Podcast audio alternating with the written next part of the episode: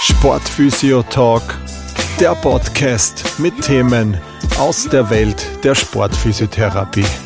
Mit eurem Host, Sportphysiotherapeut Chris Schantl.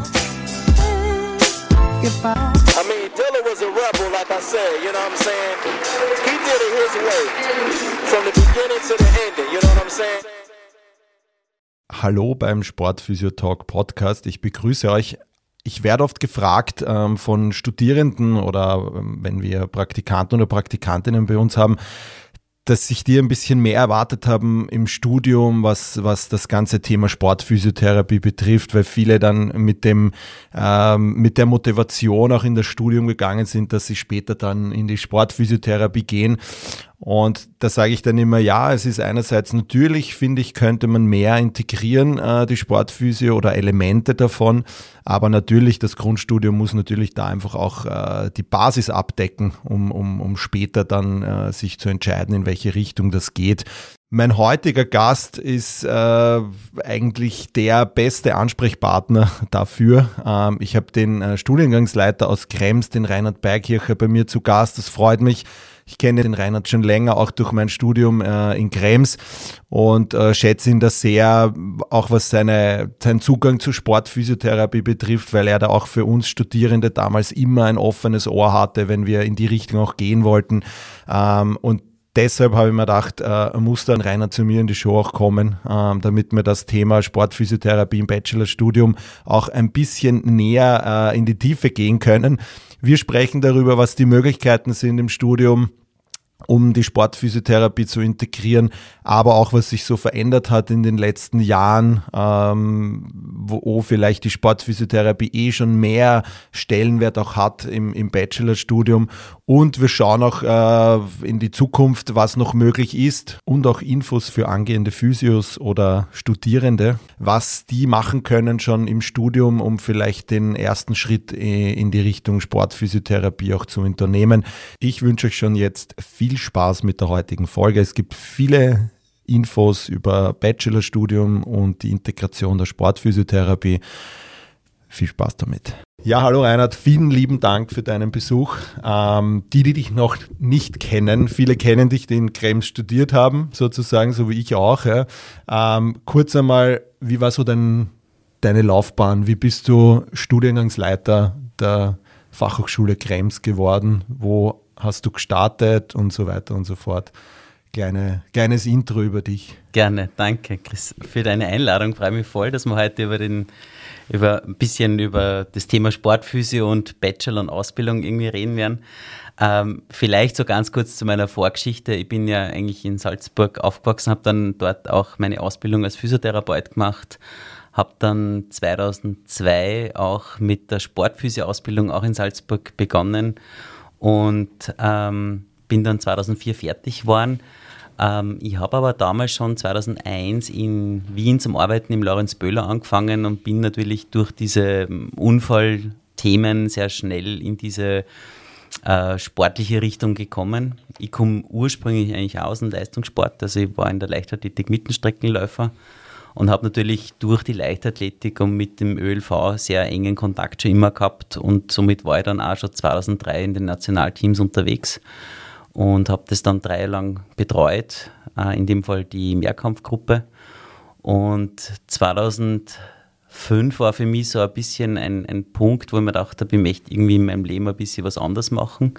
Nicht nur klassisch Physio, Krankenhaus und eben auch Sportphysio, war dann, dann auch ein bisschen in der Forschung tätig und habe damals im Ludwig-Boltzmann-Institut eine Wundheilungsstudie begleitet und habe dann eine Auszeit genommen von einem Jahr, war in Spanien. Und wie ich zurückgekommen bin, habe mir dann gedacht, ich möchte komplett einfach ein bisschen mehr in die Lehre und auch in die Forschung hineingehen. Und damals war eine Stelle ausgeschrieben in der in Krems bei uns an der Fachhochschule.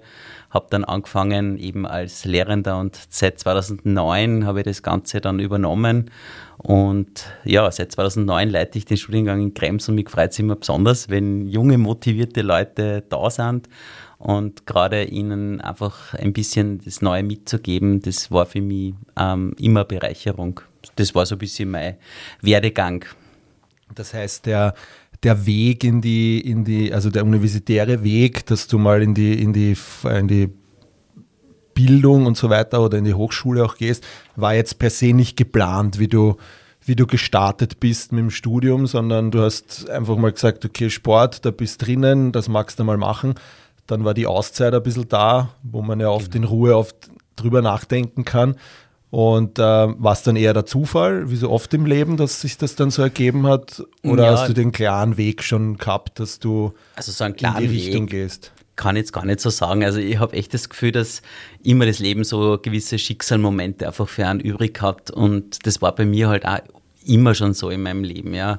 Also wenn mich jetzt jemand fragt, äh, ob ich immer schon Physio werden, werden wollte oder Sportphysio hätte, das gibt es keinen Punkt, wo ich sagen würde, genau das war mein Lebenskonzept. Ja, das ist es nie gewesen. Ähm, ich glaube, es gibt so Momente, Schlüsselsachen, wo Dinge passieren und auf einmal entsteht, äh, finde ich, etwas Neues daraus und dem verfolge ich halt dann schon immer sehr konsequent. Wenn ich das Gefühl habe, da ist jetzt eine neue Richtung sie aufgetan und dann geht man dort auch irgendwie hinein. Es hat natürlich schon so dieser Einblick in die Forschung für mich genau diesen hochschulischen Charakter sehr stark wesentlich geprägt und es war halt ein, ein mögliches Szenario auch, sage mal, Dinge zu kombinieren. Und das, was ich aber immer sehr geschätzt habe, das war einfach halt die, diese jungen, motivierten Studierenden, die letztendlich mit ihren Ideen und Gedanken irgendwie in eine Ausbildung hineingehen, aber die dann auch natürlich ein bisschen zu prägen, zu formen und einfach zu kanalisieren. Das ist, glaube ich, was so, was mir dann immer mehr und mehr Spaß gemacht hat. Und natürlich mit dieser organisatorischen Funktion als Studiumsleiter hat man natürlich genau diesen Handlungsspielraum, die Dinge so zu formen, dass sie dann vielleicht am Ende auch passend werden und dieses Mosaik einfach ein schönes Bild abgibt. Hm. Ich glaube auch, dass gerade unser Beruf ja auch so viel Möglichkeiten bietet, weil du kannst eigentlich von von einem Tag am anderen sagen, so ich bin jetzt in der Sportphysio und ich spezialisiere mich jetzt, ich weiß nicht, auf die Neuro, machst Fortbildungen, schaust, dass du da reinkommst, ja, und, und oder gehst in die Fortbildung und so weiter. Das finde ich halt das Schöne irgendwie an der Physiotherapie generell, dass es einfach einem so viele Wege auch gibt, die du immer wieder auch machen kannst. Das kennen jetzt so die, die klassischen Berufsbilder, wo das, deshalb meine ich mit dem, war es für dich ein Gedanke, dass du das so machst, weil, weißt du, in der Wirtschaft ist es so Bachelor, Master, MBA, Vorstand, Senior Manager, wie auch immer, ja, da ist das oft so klar vorgegeben, aber ich glaube, in der Physio gibt es echt viele äh, Auswege, also viele Ableitungen von der Autobahn, die man noch wählen kann, wenn man vielleicht jetzt nur in eine Richtung gefahren bin. Ähm, und das finde ich eigentlich auch das Schöne an dem Beruf irgendwie, dass es doch eine gewisse ähm, Vielfalt bietet, wo man sich entfalten kann, in welche Richtung auch immer. Aber was schon auch irgendwie spürbar ist, es gibt halt ein paar traditionelle, ausgetretenere Pfade, das ist halt, wenn man halt die Physiotherapie-Ausbildung hat, dass man vielleicht entweder dann in ein Krankenhaus hineingeht oder in eine Reha-Einrichtung oder in die freiberufliche Praxis um ein bisschen so diesen Entrepreneur-Gedanke irgendwie auch weiter zu verfolgen, glaube ich, brauchst schon so ein bisschen die Solisten und die Einzelkämpfer, die eben noch nicht diese ausgetretenen Pfade gegangen sind. Mhm.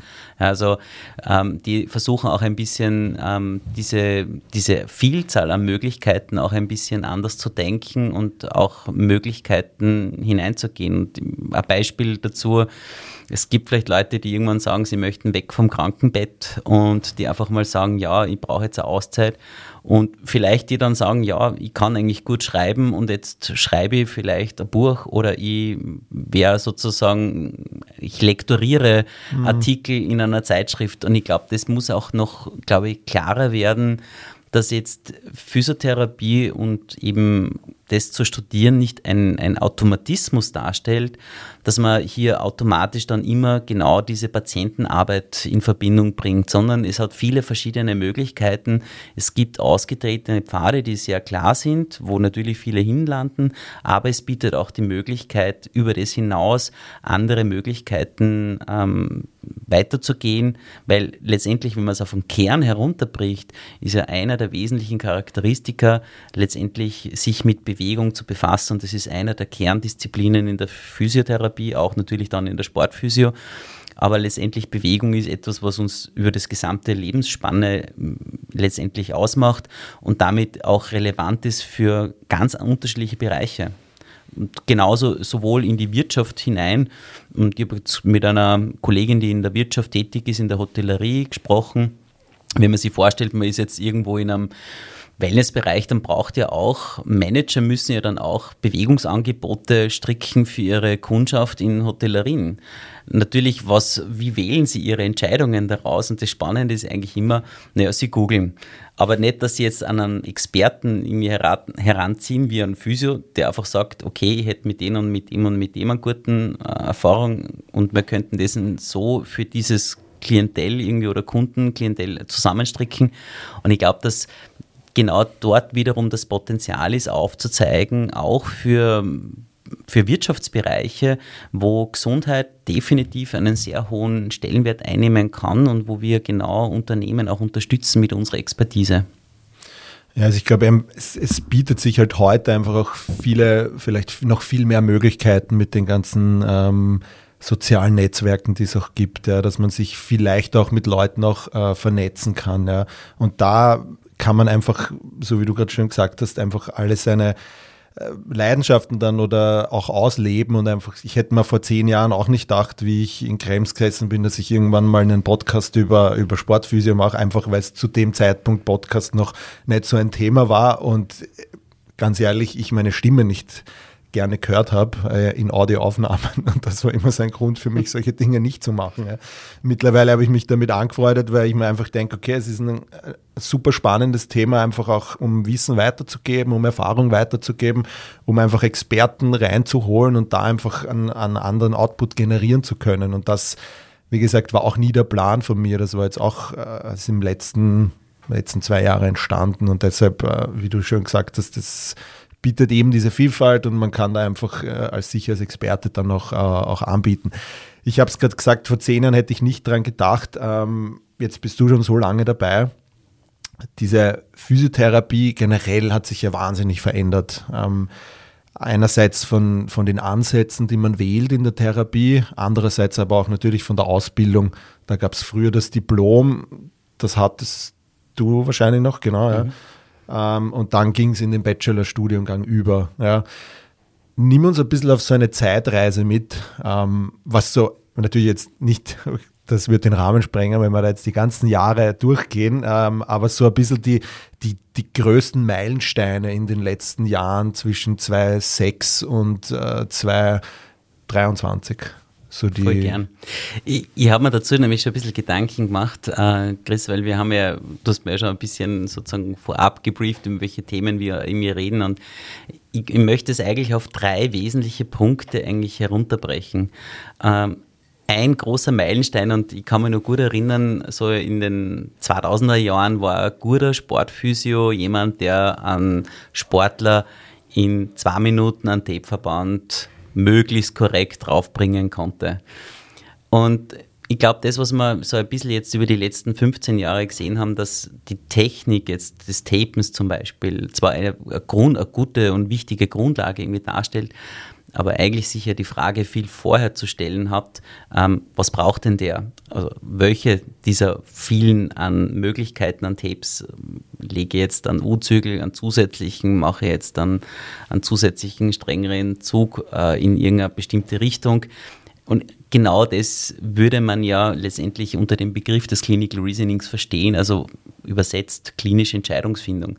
Das heißt, wenn wir eigentlich von Maßnahmen sprechen, ist eigentlich jetzt der Sportphysio vor 15, 20 Jahren zwar perfekt ausgebildet gewesen, möglichst sehr gute Tape-Anlagen durchzuführen aber eben vielleicht die klinische Entscheidungsfindung, welche dieser Vielzahl an Möglichkeiten, ob das jetzt ein Kinesiotape, ein normales Tape oder verschiedene Varianten, die es einfach für diesen Sportler in dieser jetzigen Situation braucht, braucht genau dieses vorgelagerte Entscheidungsfindungsprozess. Und das ist ein Denkmodell, das, was wir versuchen, viel stärker in die Ausbildung mit aufzunehmen und wo wir viel stärker eingehen, dass es eben eine Vielzahl an unterschiedlichen Sportarten gibt und dass man nicht so sehr schubladisiert und dass dass man eben auf das Individuum sehr achtet durch klinische Tests. Das sind vorgelagerte Screening-Verfahren, um genau eine bessere Entscheidungsfindung zu bekommen, äh, welche dieser unterschiedlichen Maßnahmen vielleicht hier effektiv äh, oder bessere Effekte erzielen lassen. Das ist so Punkt 1. Der zweite Punkt, hm, ich weiß noch, wir haben damals im Diplom Sportphysio 2002 begonnen, haben wir halt natürlich ganz stark diesen, diesen Fokus gehabt, Safety Checks. Also wir haben halt so Sicherheitsaspekte gelernt, die, wenn man halt aufs Spielfeld läuft oder wenn man halt jetzt zu einem akut verletzten Sportler halt irgendwie geht, dass man sich ja mal über die Situation so im Sinne dieser ersten Hilfe mal schaut und klar wird, was braucht er, wie weit kann man da irgendwie gehen und dafür gibt es halt verschiedene grundlegende Safety Screenings, um das einmal grob einzuschätzen. Und den Punkt möchte ich irgendwie einfach ganz klar erweitern, weil letztendlich wenn man diese große Kiste, dieses Return to Sport, Return to Play, Return to Competition aufbaut, dann sind es natürlich jetzt auch Sicherheitsaspekte, die natürlich eine bessere Entscheidung ermöglichen, wann ein Sportler oder ein, ein Hobbysportler, wer auch immer, ähm, wieder bereit ist, in entweder in ein Training einzusteigen oder in bestimmte Spielsituationen, wo so ein simulatives Wettkampfgeschehen da ist oder tatsächlich in die Wettkampfsituation, weil letztendlich will man ja vermeiden, dass jemand, der vielleicht noch nicht ganz so weit ist, dass er dann vielleicht zu früh in eine zu hohe Belastung kommt um einfach dort einfach einen besseren Steuerungsmechanismus zu machen. Und das würde ich einfach sagen, hat sich einfach auch in den letzten Jahren auch ein bisschen durch die Forschung, äh, weil wir brauchen natürlich spezifische Tests, die dadurch wirklich auch uns eine Entscheidungshilfe bieten. Und genau dort hat sich in den letzten 15 Jahren sehr viel getan, dass aus diesem akuten Safety Checks einfach für sämtliche ähm, Zyklen der sportlichen Betreuung ähm, wir zusätzliche Assessments einfach einsetzen, die dann genau dort einen sehr hohen Stellenwert haben. Und der dritte Punkt, ähm, und ich, denke mal, da muss man vielleicht das Rad noch ein bisschen weiter zurückdrehen in die 80er Jahre ähm, glaube ich, waren natürlich sehr stark diesen, diese regenerativen und passiven Maßnahmen im Vordergrund. Und wenn man so ein bisschen jetzt in die moderne Sportphysiotherapie hineingeht, dann nehmen eigentlich klassisch diese äh, passiven Maßnahmen immer weniger Platz einfach ein. Natürlich spielt Regeneration und sei es jetzt, dass man das Kältebecken hernimmt, also so klassisch als hydrotherapeutische Intervention, ähm, nach wie vor eine Rolle und ich will das auch nicht in ihrer Priorität oder in der Wichtigkeit irgendwie sagen, das hat null Platz, sondern ich glaube einfach, dass wir sehen, dass wir ähm, zwar kurzfristige Effekte bekommen, aber gerade wenn es um die nachhaltige Planung und auch um nachhaltige ähm, körperliche Effekte geht, dass wir da den aktiven Maßnahmen viele einen höheren Stellenwert mittlerweile einräumen und damit auch sich ein bisschen dieses Wesen von der Methodenwahl, von der passiven in Richtung aktives Setting hingewandelt irgendwie oder verändert hat. Und vielleicht einen ganz einen kleinen Punkt, weil ich glaube, dass es natürlich auch mit unserer Denkweise zu tun hat.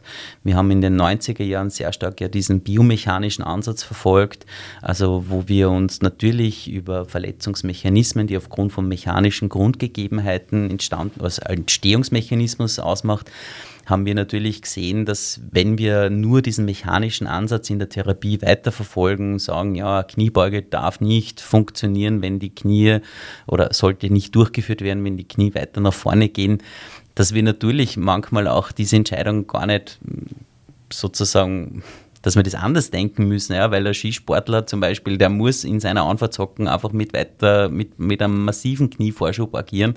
Das heißt, da muss man halt auch flexibler werden.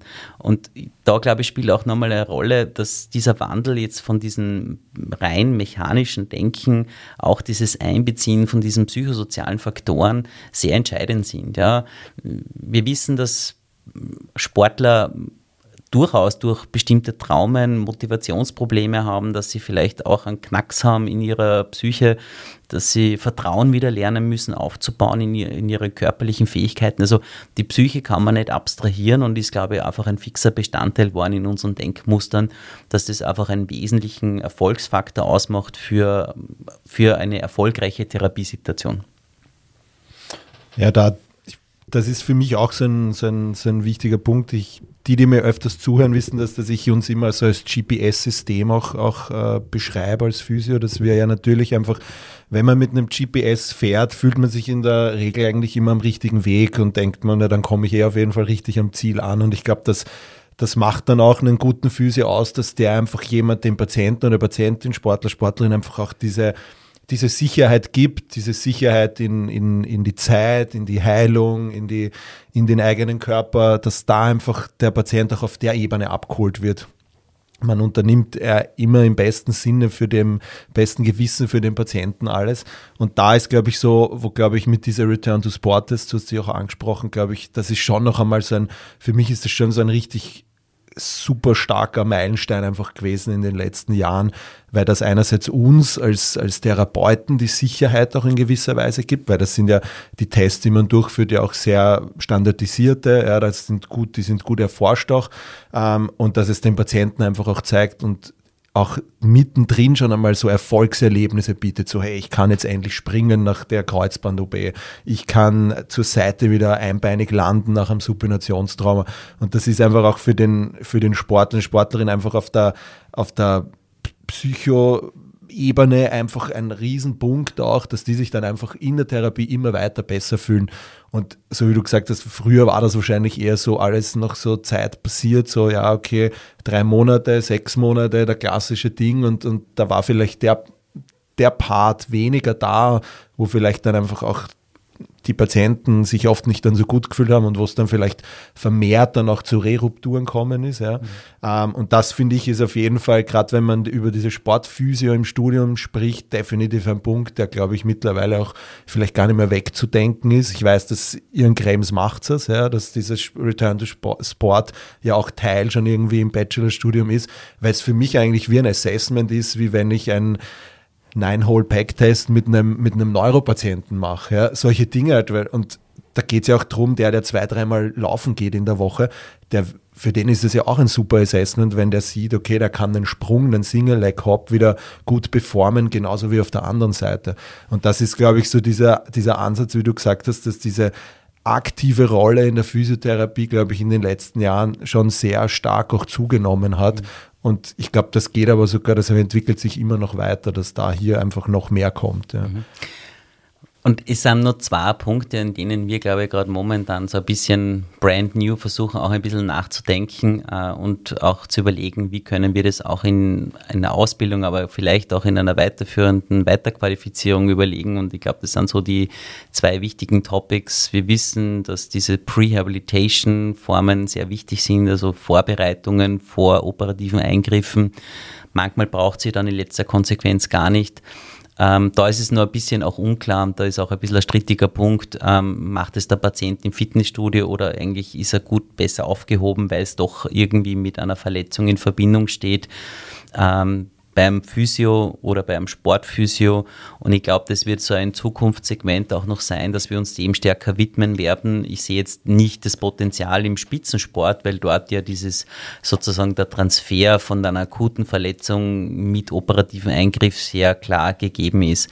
Aber wenn wir vom Breitensportler ausgehen, wo eben diese Eingriffe nicht unmittelbar geplant sind, äh, gibt es eben immer mehr und mehr dieses Prehabilitation, wo es eben dieses Vorbereiten zu einer operativen Eingriff äh, durch kompetente Personen da sind mit einer sehr, sehr hohen Zielsetzung äh, eben den Patienten in die Rückführung nach dieser Operation schneller wieder in dieses Setting hineinzubringen, weil einfach durch dieses Operieren natürlich schon Strukturen auch in Mitleidenschaft gezogen werden. Und darum ist es jetzt auch so ein, ein, ein, Thema, dem man sich professionell annehmen muss. Und das wird auch ein Teil sein. Und ich sehe es auch als Aufgabe, die Sportphysio hier einen wesentlichen Beitrag zu leisten. Zweiter Themenpunkt, wo ich auch noch glaube, dass es enormes Zukunftspotenzial hat. Äh, ich glaube, dass grundsätzlich ähm, diese geschlechterspezifischen Unterschiede bewusst sind. Ich glaube, das ist, was man jetzt nicht diskutieren muss, aber es hat einen sehr hohen Impact auch für die Physio und für die Reha. Ähm, wir haben zwar heute noch jetzt viel über Krafttraining gesprochen, aber natürlich aufgrund unterschiedlicher hormoneller Situationen äh, gibt es unterschiedliche Superkompensationszeiten und Regenerationszeiten und auch eben dieses gendermedizinische Thema muss man auch sagen, das findet auch immer mehr und mehr Einklang und auch hat auch mehr Platz in der Physio. Und natürlich, wenn wir uns mit Training im Rahmen einer medizinischen Nachversorgung unterhalten, dann spielt natürlich auch dieser Gender-Aspekt eine gewisse Rolle. Und ich glaube, dieses individualisierte aufgrund unterschiedlicher Geschlechterrollen und Geschlechtersituationen ähm, hat es auch immer mehr und mehr Einklang und ich glaube auch hier werden wir uns diesem Thema stärker annehmen müssen. Das ist zwar jetzt vielleicht nicht der Rückblick zum Jetzt, aber ich glaube, wir sind im Jetzt noch mit neuem Wissen ausgestattet, was wir wahrscheinlich auch in den nächsten zwei, drei Jahren ähm, gefordert sind, das auch natürlich in, in, Ausbildungen oder auch in Weiterqualifizierungen mitzudenken. Und ich glaube, jeder, der mit Sportlern arbeitet, wird unweigerlich mit diesen beiden Themen auch konfrontiert werden. Wie viel äh, Handlungsspielraum hat man so als äh, Studiengangleiter? Gibt es da klare Richtlinien, die du, also Curriculum, was du machen musst? Oder weiß ich weiß es mittlerweile aufgrund der Praktikanten und Praktikantinnen, die wir auch immer haben, dass das oft so sehr schwerpunktmäßig ist. Ja. Also dass in Wien vielleicht mehr da, in Krems mehr da. Ähm, hat da jede FH so einen Handlungsspielraum, wo sie sagt, okay, ich kann so Sachen wie Return to Sport integrieren, Teile aus der Sportphysiotherapie? Oder ist das noch immer ein klarer Weg, den man gehen muss, äh, damit man quasi so auch dieses äh, Hakel bekommt, dass alles passt sozusagen. Ja. Ähm, grundsätzlich ist es einmal so, also der, der Bachelor Physiotherapie ist einmal grundsätzlich mit einem Basiskompetenzprofil ausgestattet. Das muss man aber schon so auch verstehen, dass nicht alles reguliert ist. Man kann jetzt irgendwie sagen, wenn man im Bachelor 180 ECDS äh, bekommt, dann kann man mal so Daumen mal Pi ungefähr sagen, ist 70 Prozent staatlich reguliert. Mhm. Ja, also da gibt es einfach gewisse Qualifikationsstandards, Kompetenzerwerbe, äh, die reguliert sind. Das heißt, dort wird schon im Wesentlichen mal festgelegt, was sollte grundsätzlich ein österreichisch anerkannter Gesundheitsprofession, in dem Fall als Physiotherapeutin, Physiotherapeut, können. Und das ist auch wichtig. Und ich glaube, die anderen sozusagen 30 Prozent, die wir so irgendwie nicht reguliert haben, das ist dann die Spielwiese jeder einzelnen Hochschule, die ja autonom agiert. Und wir haben halt durch so alle fünf, sechs Jahre setzen wir uns zusammen mit Entwicklungsteams und arbeiten natürlich an neuen Trends und schauen uns das an und versuchen halt hier einzelne Elemente mit einzubauen. Und wir haben uns halt wirklich überlegt, was braucht halt vielleicht so in der Basis Sportphysio ähm, mit einem gewissen, mit, mit einem gewissen Grundausstattung, ja, so als Werkzeugkoffer, wo ich sage, ja, da Werkzeugmacher hat einen Hammer und einen Schraubenzieher drinnen und was sollte der halt drinnen haben? Und da haben wir uns natürlich auch Gedanken dazu gemacht. Und das hat sich aber auch in den letzten Jahren entwickelt. Ich glaube, es ist ja auch nicht jeder Physio geht in das, äh, in das Studium rein und, und will äh, Sportphysio werden. Das ist ja auch immer so ein Thema. Deshalb kann man ja jetzt nicht nur sagen, okay, cool, wir nutzen die 30 Prozent nur für Sportphysio, ja, weil es, ein, es gibt ja auch welche, die wollen in die Pädiatrie, in die Neuro, Artentherapie, wie auch immer. Ja. Da gibt es einfach so viele Felder. Ja. Aber ich glaube, und das hast du ja eh auch schon gesagt, dass halt dieser die Sportphysio, man darf das halt nicht immer nur den Leistungssportler sehen und das, glaube ich, schreckt dann viele oft ab, dass sie dann nur in dem Leistungssportsektor arbeiten, sondern dass sie einfach auch in diesen, mit dem Alltagpatienten, der auch Sportphysiotherapie unter Anführungszeichen braucht, weil es einfach der aktive Ansatz ist. Das kann jetzt, wie gesagt, vom Leistungssportler sein, der jeden Tag Top-Leistungen bringen muss, soll, ja aber auch für den, der sagt, ich gehe zweimal in der Woche laufen und möchte da oder dreimal und hat vielleicht auch ambitionierte Ziele, ähm, ist es da oft vielleicht der Titel Sport, Physiotherapie zu abschreckend und man verpackt es anders ein bisschen? Oder macht es vielleicht auch Sinn, dass man in der Zukunft sagt, hey, Sportphysiotherapie ist für alle Leute wichtig, ja, nicht nur jetzt den Leistungssportler, sondern auch für den, die 70-Jährige, die noch weiterhin fit bleiben will und mit ihren Enkelkinder sozusagen äh, wandern gehen will, ja, ist das für die auch ein Thema, sowohl am präventiven Sektor als auch auf dem Rehabilitationssektor, dass man da den Studierenden sozusagen auch das so in die Hand gibt und sagt, hey, okay, es geht nicht nur um den Leistungssportler, es geht auch um die, die Elemente, die die Sportphysiotherapie mit sich bringt, sozusagen. Mhm. Ich finde einen spannenden Aspekt und ich, wir haben ja diese Diskussion auch vom Namen her auch bei uns an der Hochschule schon auch öfters irgendwie geführt und interessanterweise haben wir erst seit 2016 oder 17, 2017 haben wir den Namen tatsächlich als Lehrveranstaltungsnamen. Chris, du hast damals noch in deinem Curriculum gehabt PT Sportmedizin. Mhm. Das heißt, äh, natürlich waren, war das sozusagen die Sportphysio-Vorlesung, aber vom Titel haben wir es noch irgendwie so ein bisschen mehr ärztlich angelehnt irgendwie gehabt, weil natürlich so wir natürlich einen sehr engen Verbund mit den Sportmedizinern darstellen, die einfach für uns wichtige Ansprechpartner sind, die uns entscheiden, die zuweisen, äh, die wir natürlich absolut brauchen und die für uns so totaler Maßstab sind. Und man hat halt früher also den Weg gestaltet, es hat halt immer so die klinischen Fächer gegeben, die halt die Ärzte vortragen haben. Das waren halt klassisch diese klinische Sportmedizin. Und dann hat es halt nur diese Physiotherapie gegeben innerhalb einer Fachdisziplin, also PT Sportmedizin.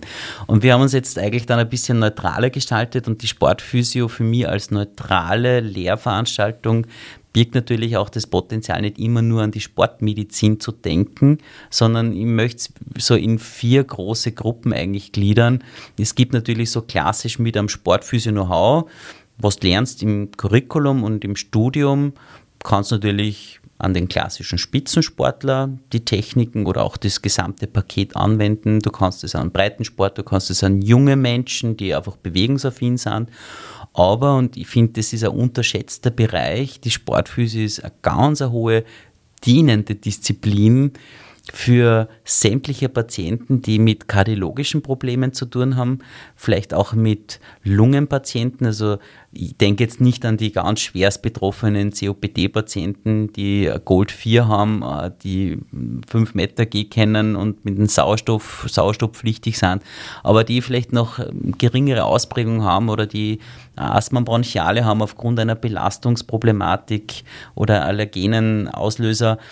Ähm, oder auch natürlich zwei weitere große Gruppen, die vaskulären Probleme und die ähm, klassischen Stoffwechselpatienten, ähm, weil was brauchen die am Ende des Tages, um sich therapeutisch zu verbessern?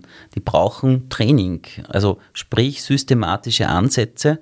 Und das ist für mich auch immer so ein Kritikpunkt, ähm, ich glaube, Physio hat früher sehr viel geübt. Das heißt, wir haben halt dreimal 15 Wiederholungen gemacht. Ja? Wir haben halt zwei Minuten Gehen irgendwie gemacht, also keine Ahnung, eine Gangrunde zum Stützpunkt, was auch immer. Aber es war im Endeffekt keine Systematik dahinter. Und das ist auch für mich so meine Erkenntnis auch immer gewesen durch die Sportphysio. Die Sportphysio bedient sich sportwissenschaftlicher Grundlagen und der Trainingssteuerungsmechanismen. Und Training bedeutet eine systematische Zusammensetzung von Belastungsparametern. Also sprich Intensität, Pausen, Häufigkeiten, das sind alles Aspekte, wo wir gerade in der Sportphysik enorm profitieren. Ja, und wer braucht denn eigentlich am stärksten genau diese Zusammensetzungen und dieses sozusagen systematische therapeutische Agieren? Das brauchen genau diese Patientengruppen wie kardiologische Patienten. Und darum sage ich, es ist ein bisschen dieses Stiefmütterliche, weil es eigentlich etwas darstellt mit einem hohen Potenzial, wo die Sportphysik ein enormes Wissen hat, was aber eigentlich hauptsächlich Anwendung findet, so im klassischen traditionellen Spitzensport und, und Breitensportbereich, aber ganz wenig im Bereich dieser kardiopulmo-vaskulären Stoffwechselpatienten. Und das ist für mich schon, wo ich hoffe, dass wir da noch ein bisschen mehr Know-how-Transfer schaffen, weil das sind die Benefits, wo tatsächlich dann Patienten nachhaltig propagieren und mm, sich positiv verändern. Man weiß, dass äh, oft ein, ein, ein, eine Bewegung und eine, eine sportliche Maßnahme, sei es jetzt Ausdauertraining oder Krafttraining, äh, gleich gut wirksam ist wie ein Medikament. Und wenn man sich das vor Augen führt, was man selber eigentlich tun kann, um sich körperlich zu verbessern, gleich äquivalent wie wenn man ein Medikament nimmt, dann muss ich sagen, hat das einen sehr hohen sozusagen Impact mit möglichst guten und auch wenig absehbaren Risiken, also Nebenwirkungen, die durchaus ja auch immer in der Medizin da sind. Es gibt immer Kehrseite der Medaille, aber die ist sehr gering und deswegen muss ich echt sagen, hat die Sportphysik ein hohes Know-how für diese Patientengruppen. Was was glaube ich so ein großer Pluspunkt äh, ist, wenn man sportphysiotherapeutisch arbeitet, ist, dass ich sage jetzt mal, die meisten Patienten sehr viel Motivation mitbringen. Die wollen wieder fit werden, die wollen wieder ihren Sport machen.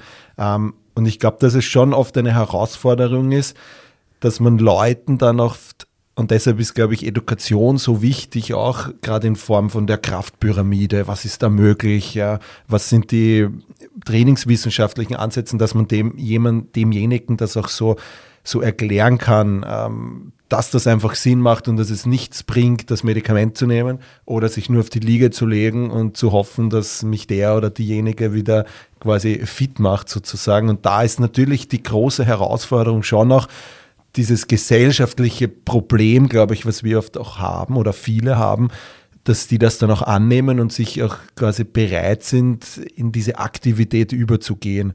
Und ich glaube, das ist vielleicht auch ein, wie soll man sagen, ein, ein eine Barriere, die vielleicht noch zu überbrücken ist von vielen Physios, äh, die dann vielleicht sagen, ja, okay, ich meine, in dem Sektor, die Leute, die wollen nicht so viel machen und so weiter und so fort. Aber ich glaube, da mit der richtigen Aufklärung und mit dem richtigen Wissen auch nicht nur, wenn man die Sportphysio-Ausbildung gemacht hat, sondern wenn man da eben im Bachelorstudium diesen Ansatz, den du auch jetzt gerade gesagt hast, so vermittelt auch bekommt, dann kann man das ja eins zu eins in die Praxis umsetzen und braucht nicht jetzt unbedingt den Sportphysio-Kurs auch gleich zu machen, wo man ja dann alle dort Stücke der Sportphysiotherapie bekommt, sondern dass man hier einfach wirklich schaut, okay, ich pick mir halt quasi das raus, was für die breite Masse auch funktioniert aus der mhm. Sportphysio. Und ich glaube, das ist ein richtig guter Ansatz, wenn man das schafft, zu implizieren in das, in das Bachelorstudium. Mhm.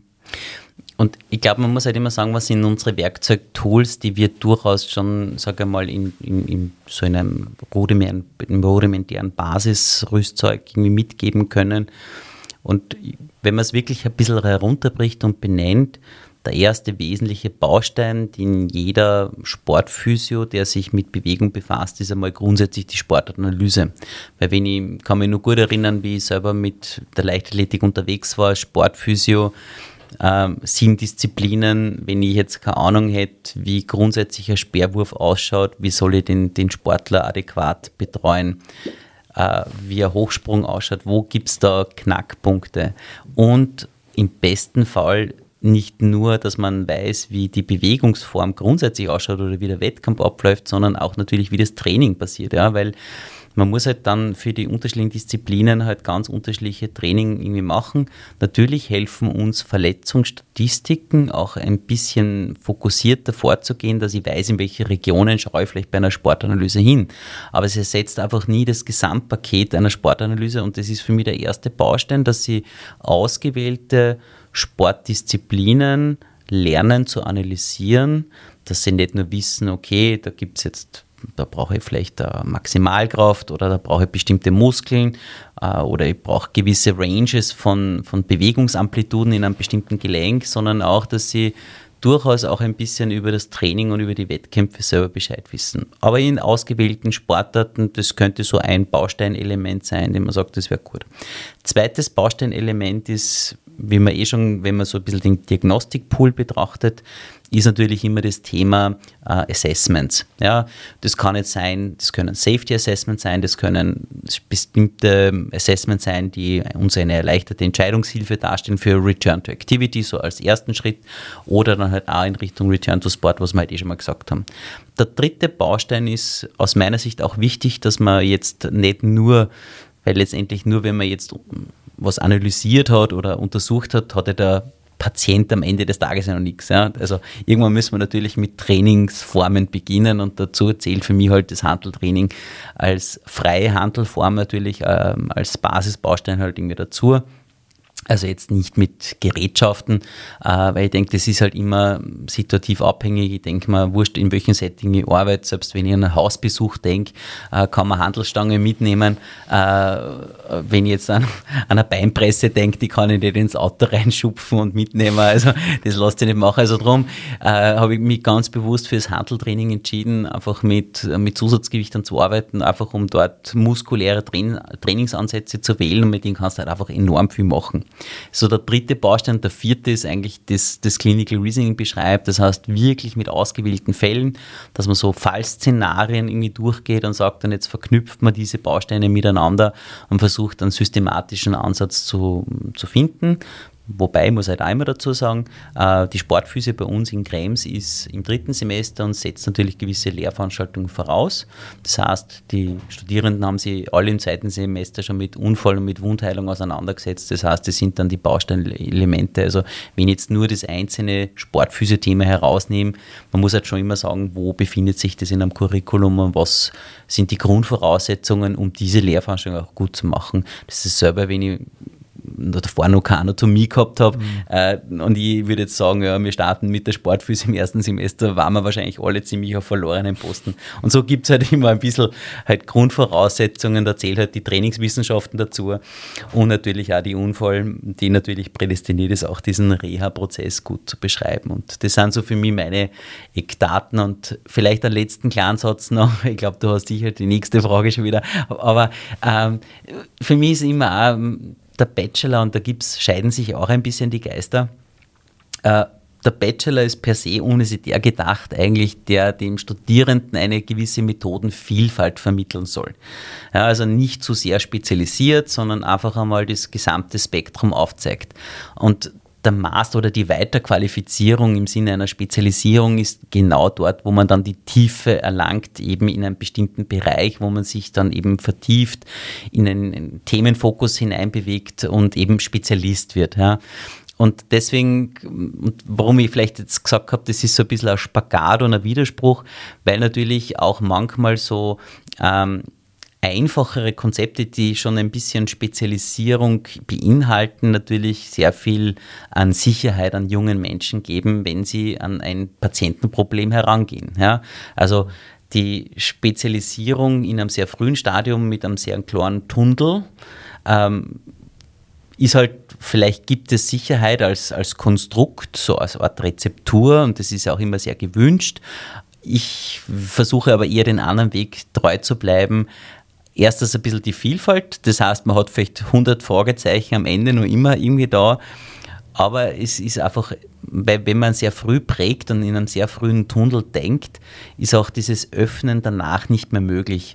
Und deswegen wähle ich ein bisschen diesen unsicheren, weniger rezepthafteren Weg, der einfach eben diese Methodenbreite aufzeigt, aber damit viel mehr öffnet und auch diese Spezialisierung auch viel fokussierter zulässt, und das ist eigentlich so, was ich versuche auch ein bisschen mit reinzupacken, aber so im Widerspruch ein bisschen auch zu diesem klassischen Leitkonstrukt. Ich lerne fünf Sachen und dann wähle ich aus, wie ein Koch, jetzt muss ich Salz, Pfeffer, irgendwas nehmen, sondern ähm, offener alle Gewürze kennenlernen und dann kann man sozusagen auch viel freier und viel besser mit in einem späteren Stadium dieses, dieses Berufswegs vielleicht dann agieren. Ich glaube auch, es gibt einen schönen Satz oder den finde ich sehr schön, wer immer in den Spuren anderer wandert, der hinterlässt keine eigenen. Und ich finde, das ist gerade in unserem Job eine, eine Sache, wo, wo wir viel aufbrechen können. Ich habe gestern erst mit einer Praktikantin kurz gesprochen und ähm, da ging es halt um Thema Handeltraining und Theraband. Und sie so, naja, im Spital ist das aber schon super, das Theraband, wenn man mit den Leuten im Bett arbeitet. Und, und dann habe ich so gesagt, ja, das stimmt schon kommt immer darauf an, wie der oder diejenige beieinander ist. Aber habe ich zu ihr gesagt, aber du kannst, nimm dein Wagel und, und leg da Handeln drauf. Und du kannst mit denen am Bett sitzend äh, Front Races machen oder High Sitting Good Mornings und sowas.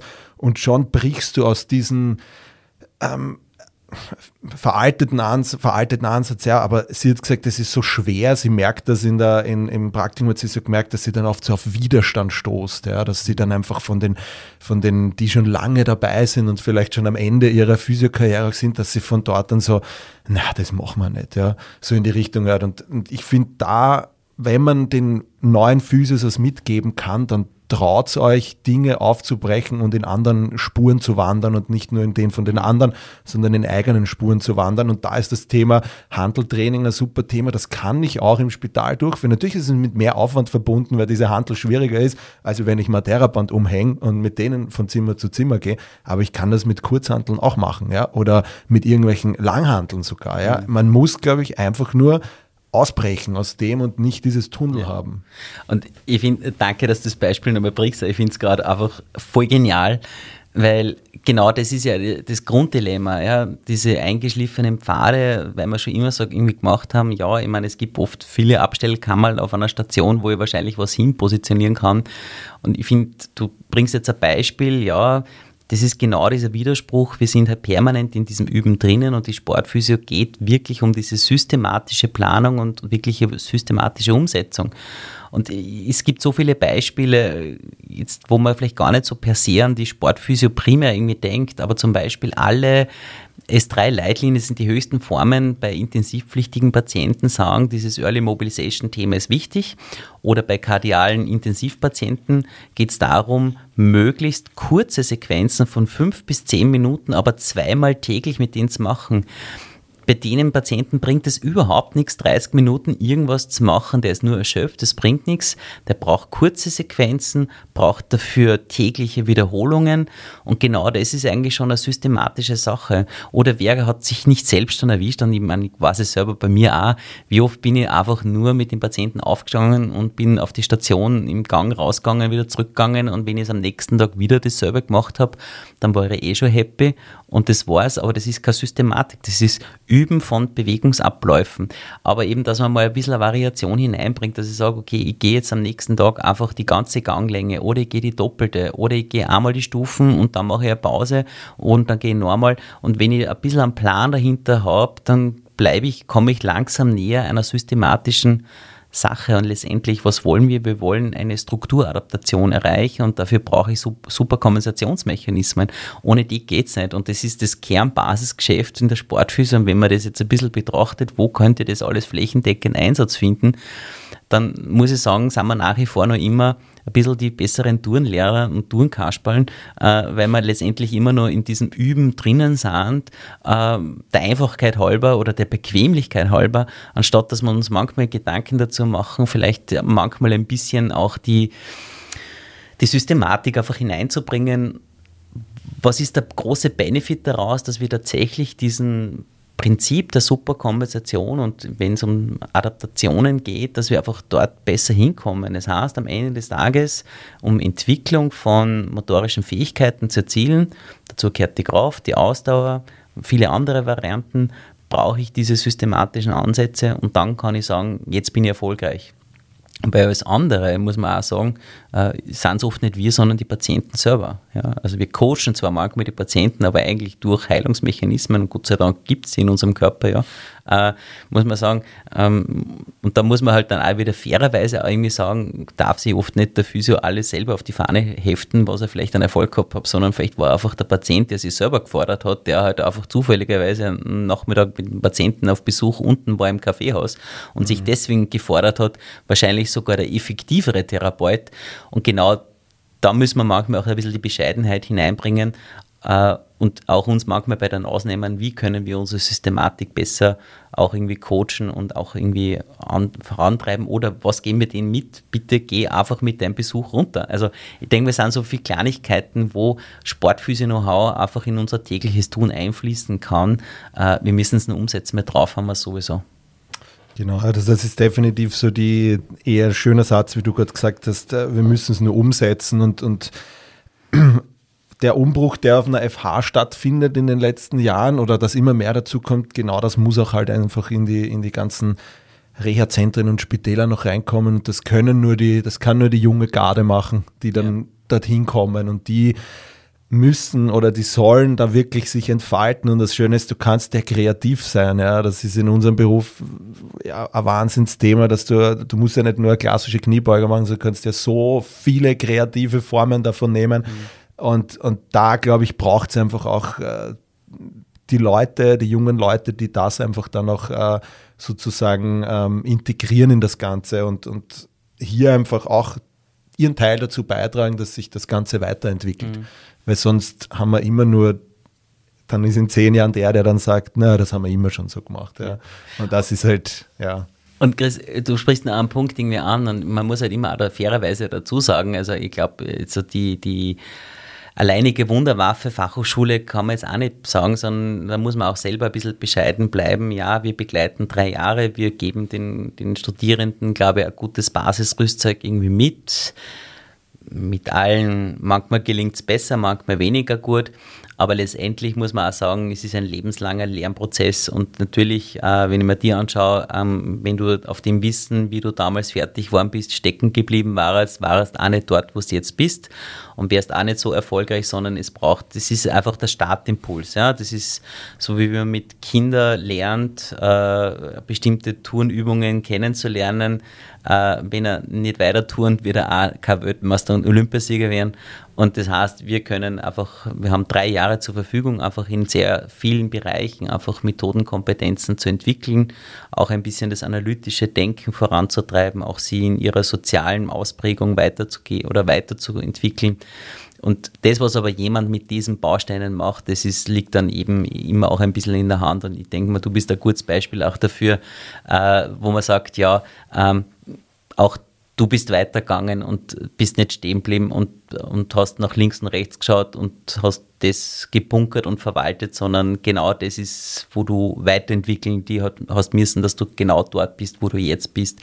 Und das kann ich jedem auch nur irgendwie mitgeben. Es ist ein Abschnitt und ein Abschnitt folgt dem nächsten Abschnitt. Hm. Ich sage auch immer, wenn man, oder ich sage es meinen Praktikanten, Praktikantinnen dann auch oft immer gerne, wie ich auf der Bühne gestanden bin in Krems und die Rolle bekommen habe, sozusagen, wo das Diplom drinnen ist, dann ist das, war das für mich so irgendwie ein bisschen symbolisch dafür, dass ich einen Schlüssel von dir in die Hand bekommen habe. Den habe ich in Schlüsselloch gesteckt, habe aufgesperrt, habe die Türe aufgemacht in die Welt der Physiotherapie und dann ist da mal ein großer Gang und da gibt es mehrere Türen, in die man reingehen kann und dann steht man mal da und, und schaut sich mal um und dann so wie du gesagt hast, dann gehe ich vielleicht in diese Richtung mehr oder ich schaue mal in die Richtung an.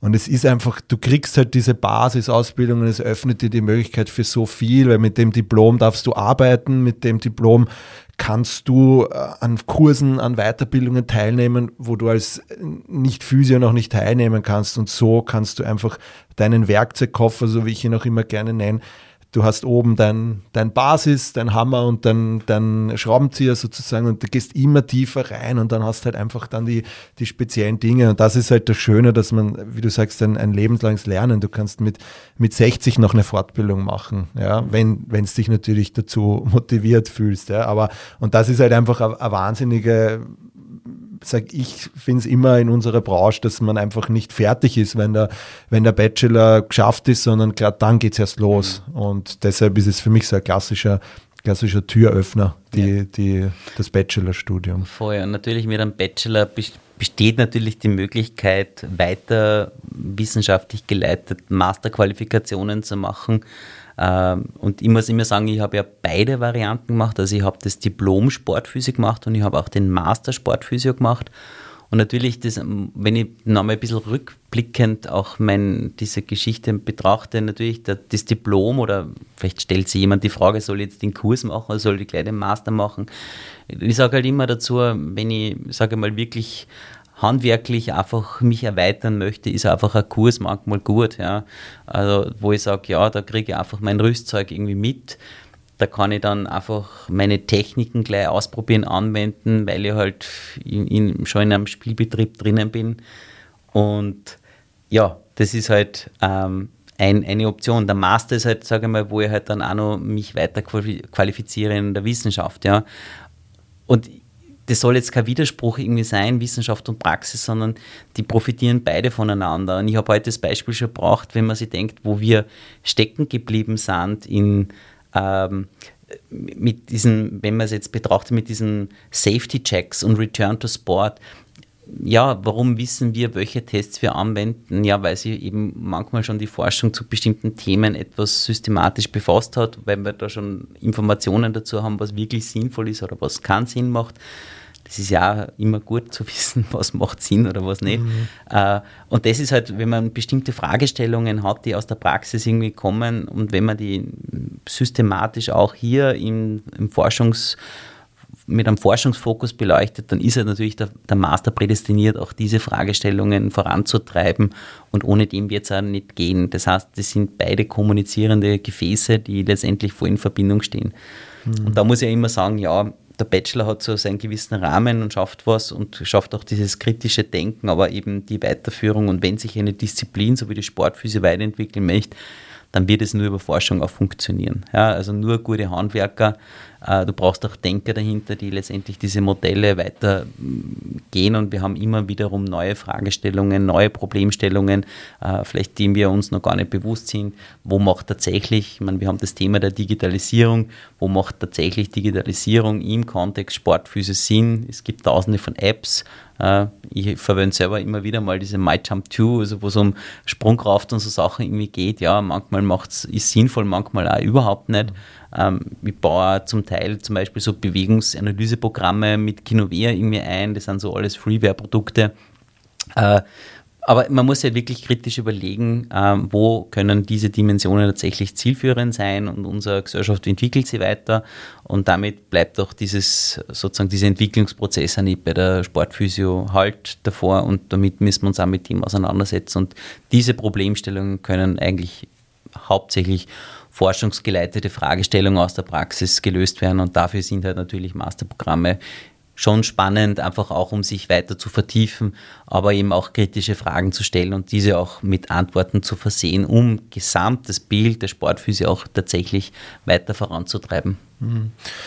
Ich definiere das immer auch gerne als die drei E's ist für mich so eine Herangehensweise beim Arbeiten. Du hast einerseits die Evidenz, du hast die Erfahrung und du hast vielleicht die Expertise von jemandem. Und ich finde, das ist halt so ein, für mich ist das so, wenn ich eine Verletzung habe, die ich vielleicht noch nie hatte, dann schaue ich mir einfach an, okay, die Erfahrung fehlt mir darin. Ja. Ich habe aber mittlerweile gibt so viele Plattformen, wo man sich wirklich von Experten aus der ganzen Welt äh, Infos holen kann zu dieser Verletzung zum Beispiel. Und dann habe ich eben noch die Evidenz, wo man viel in Masterstudien auch forscht, was mache ich bei der und der Verletzung.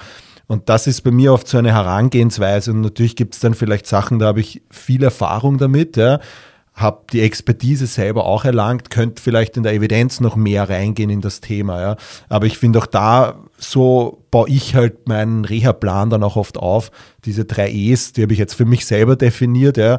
Ähm, aber das ist so eine Herangehensweise, die einem, glaube ich, auch hilft. Und da sieht man, das eine geht nicht ohne dem anderen. Du brauchst die Evidenz, genauso wie es auch Leute gibt, die einfach viel in dem Thema am, am Field sozusagen arbeiten, in erster Front und die Kreuzbänder nacheinander sozusagen therapieren. Aber du brauchst halt auch die Experten, die ihr Wissen dann weitergeben und nicht nur für sich im Kämmerchen behalten und sagen, na, ich gebe das der Welt nicht weiter. Und ich glaube, dann funktioniert oder dann kannst du dir einfach so viel Input holen für deine Reha, wo du einfach ja, auf mehreren Punkten dann äh, dich aufbauen kannst sozusagen. Mhm. Ja. Und das sind so meine, meine Ansätze, wie ich dann das auch oft immer mhm. angehe. Ja. Du sprichst eher einen Punkt an. Ich meine, ich glaube so, die, der Begriff der Evidenzbasierung ist, glaube ich, einer der größten, missverstandensten Begriffe, die wir eigentlich oft irgendwie haben, weil äh, ich finde einfach, und Evidenz versucht eigentlich ja nicht nur immer diesen Aspekt von Literatur zu berücksichtigen und du sprichst genau den Punkt an, die therapeutische Erfahrung und die Patientenpräferenz, die uns ja auch stark beeinflusst, die gehören alle in diesen Gesamtbegriff der Evidenzbasierung auch mit hinein. Und das finde ich auch wichtig, weil diese drei E's, die du auch irgendwie definiert hast, die sind ja auch tatsächlich existent. Ähm, aber eben, dass wir nicht immer nur der Studie oder einer Literatur dem Vorzug geben einer Entscheidung, sondern dass wir auch immer, und das gehört genauso zu diesem Begriff Evidenzbasierung dazu, diese Erfahrung und auch die Patientenpräferenzen, dass die uns leiten in unseren Entscheidungen.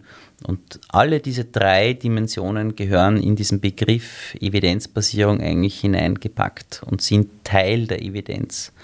Und wir versuchen uns halt immer ein bisschen auf möglichst diese drei Säulen zu stützen. Und noch einmal, jemand, der viel Literatur liest und sagt, es ist evidenzbasiert, der hat eigentlich nur eine Säule verstanden und das ist die Literatur. Und es braucht ihm auch diese anderen zwei Säulen.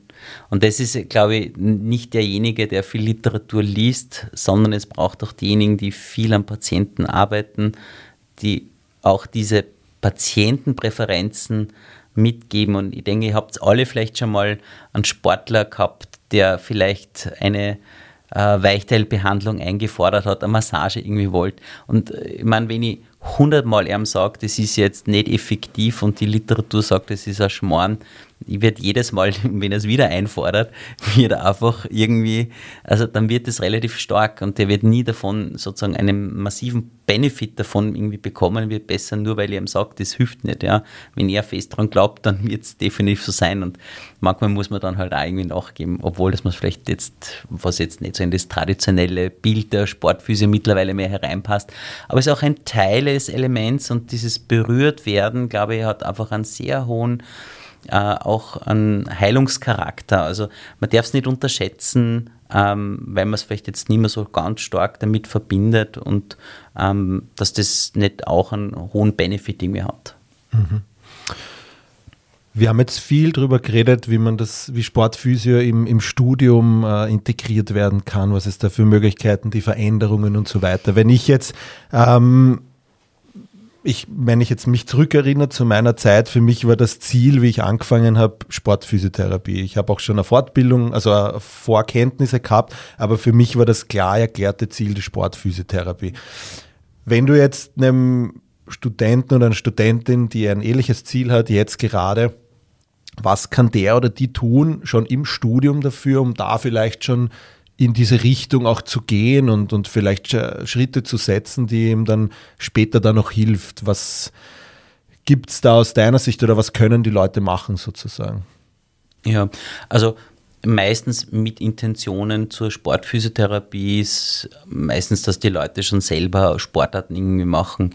Wenn sie sagen, sie tun das nicht oder sie sind jetzt noch nicht sehr stark in einem Sport direkt involviert, weil sie jetzt sagen, ich tue zwar hin und wieder hobbymäßig gern Basketball, ich will aber unbedingt Sportphysio werden, dann würde ich mal als einen Grundbaustein empfinden, dass man sagt, okay, dann möchte ich beim Verein und tue mal Basketball spielen einfach oder versuche einfach möglichst verschiedene Sportarten kennenzulernen, dass du mal selber in einen gewissen Trainingsablauf mitkommst, weil es eben mal mit, also umso besser, dass du die Sportler und den, die Sportart per se verstehst, umso mehr wirst du auch ähm, in dieser Richtung am Benefit den zukünftigen zu betreuenden Sportlern geben können.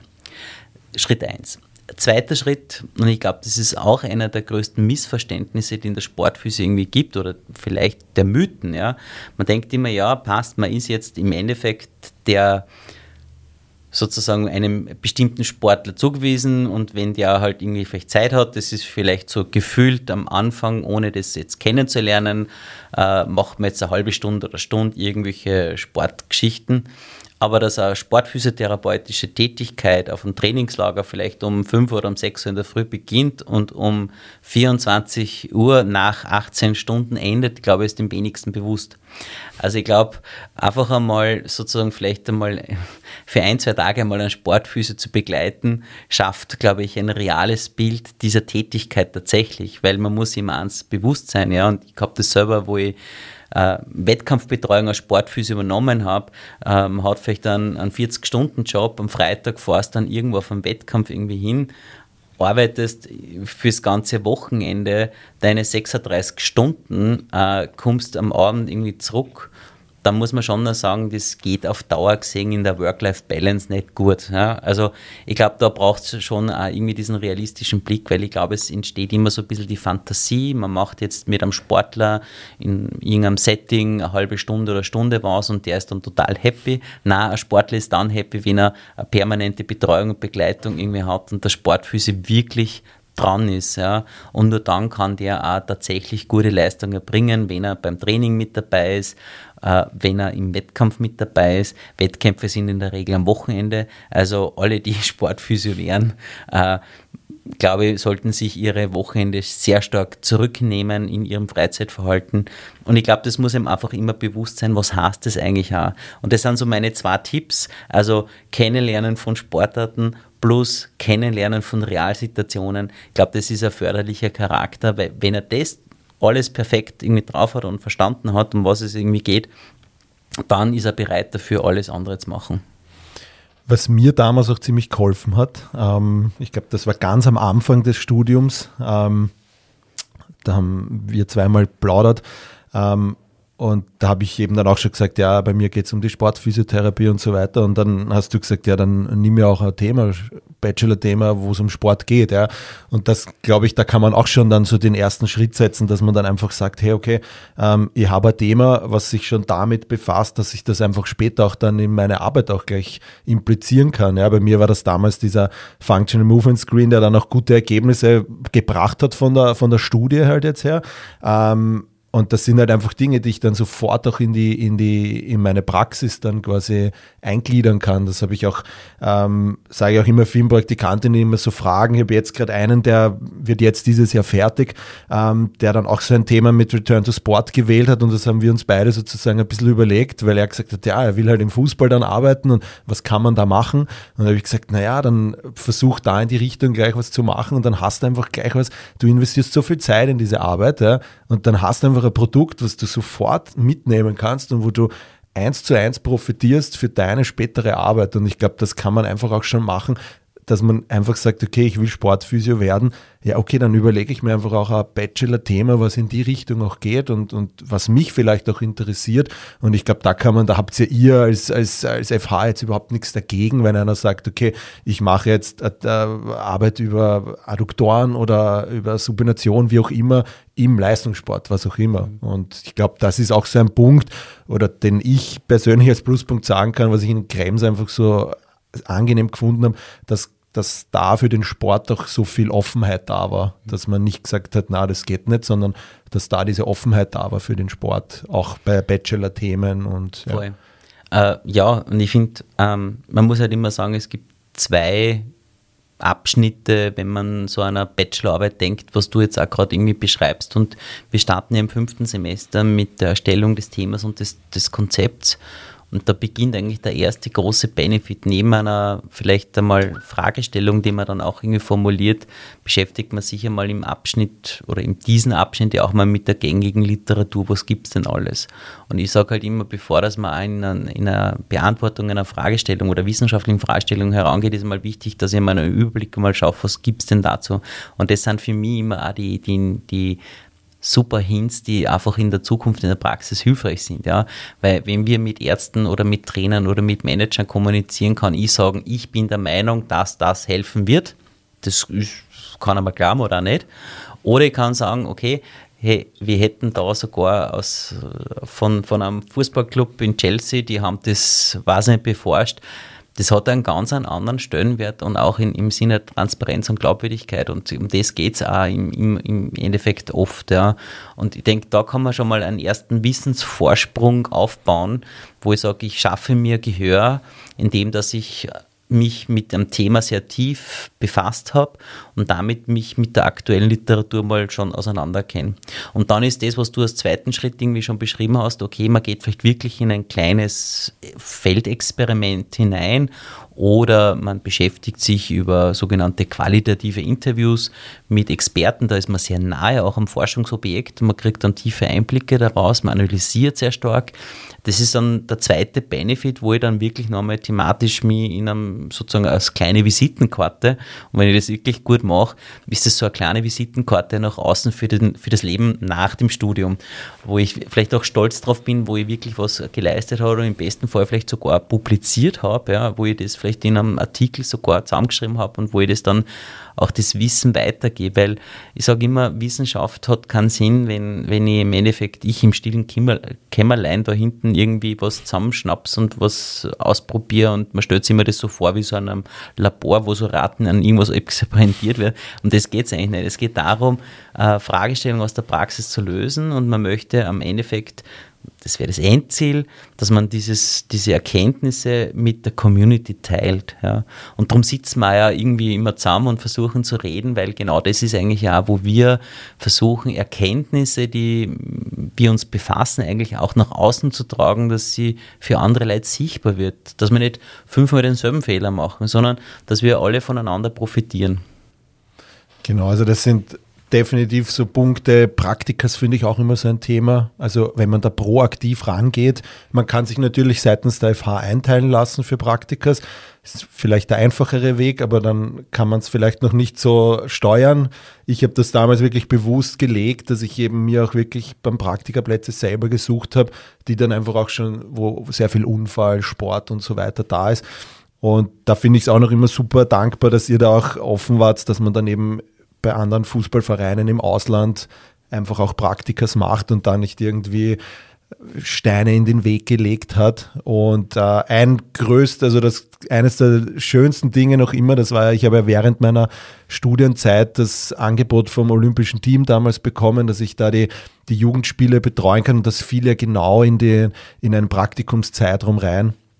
Und da habe ich dir das äh, präsentiert, dass ich die Chance hätte, da mitzufahren. Und da hast du gesagt, ja, hey, sofort, ja. Und das war halt rückblickend, ist das eines meiner schönsten Momente gewesen, noch immer, ja, diese Chance da haben zu dürfen, da mitzufahren.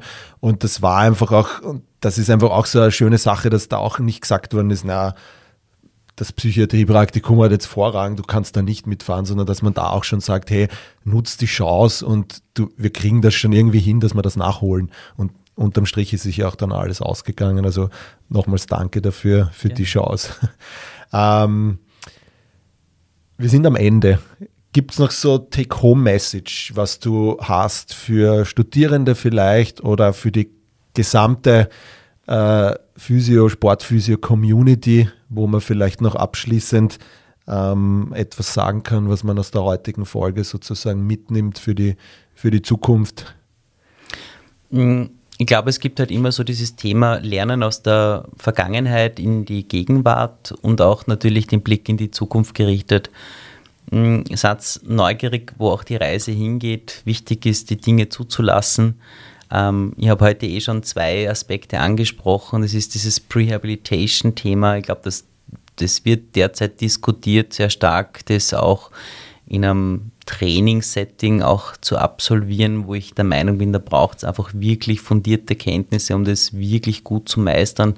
Das müssen wir uns auf die Fahne mitnehmen. Und das Zweite ist natürlich auch ein Herzensthema meinerseits, den Gender-Aspekt einfach auch stärker in unser tägliches Tun mit einfließen zu lassen. Das ist jetzt keine Abgraduierung oder so, sondern manchmal reichen einfach nicht eine Schublade. Manchmal braucht es mehrere, um erfolgreich zu sein. Und das, was natürlich immer mitspielt, ist viel Freude einfach haben. Und die Freude, die wir den jungen Menschen mitgeben, gehört natürlich im Sport ganz dazu, weil wenn ich positiv in die Zukunft schaue oder positiv an ein Problem herangehe, eine Herausforderung, dann meistert man das viel einfacher. Und damit sind auch viel größere Erfolge äh, messbar und auch möglich. Und das kann ich vielleicht so als letzte Sache noch mitbringen. Ansonsten, Chris, möchte ich mich recht herzlich bedanken. Äh, haben wir voll taugt mit dir heute über ein bisschen das Thema äh, von Sportphysio in Verbindung mit Studium auch ein bisschen mal zu diskutieren und zu erörtern. Danke sehr. Ich sage auch nochmals Danke für deinen Besuch und ähm, den Zuhörern und Zuhörern hoffe ich, ihr hattet Spaß mit der Folge, konntet was mitnehmen, so den Alltag ein bisschen der, der Fachhochschule auch kennenlernen mit dem Thema Sportphysiotherapie. Und ja, ich sage nochmals Danke für deine Zeit und euch wünsche ich eine schöne Woche und wir hören uns bei der nächsten Folge wieder. Macht es gut. Ciao, ciao. Ja, das war's auch schon wieder mit der heutigen Folge. Ich hoffe, ihr hattet Spaß dabei. Ich freue mich über ein Like und ein Abonnement auf den gängigen Streaming-Plattformen Spotify, Apple Music und Co. Bei Fragen, Anregungen zur heutigen Folge oder einer der vorangegangenen könnt ihr mir eine E-Mail schreiben an info at sportphysio-fortbildung.at. Ich freue mich, bis zum nächsten Mal, euer Chris.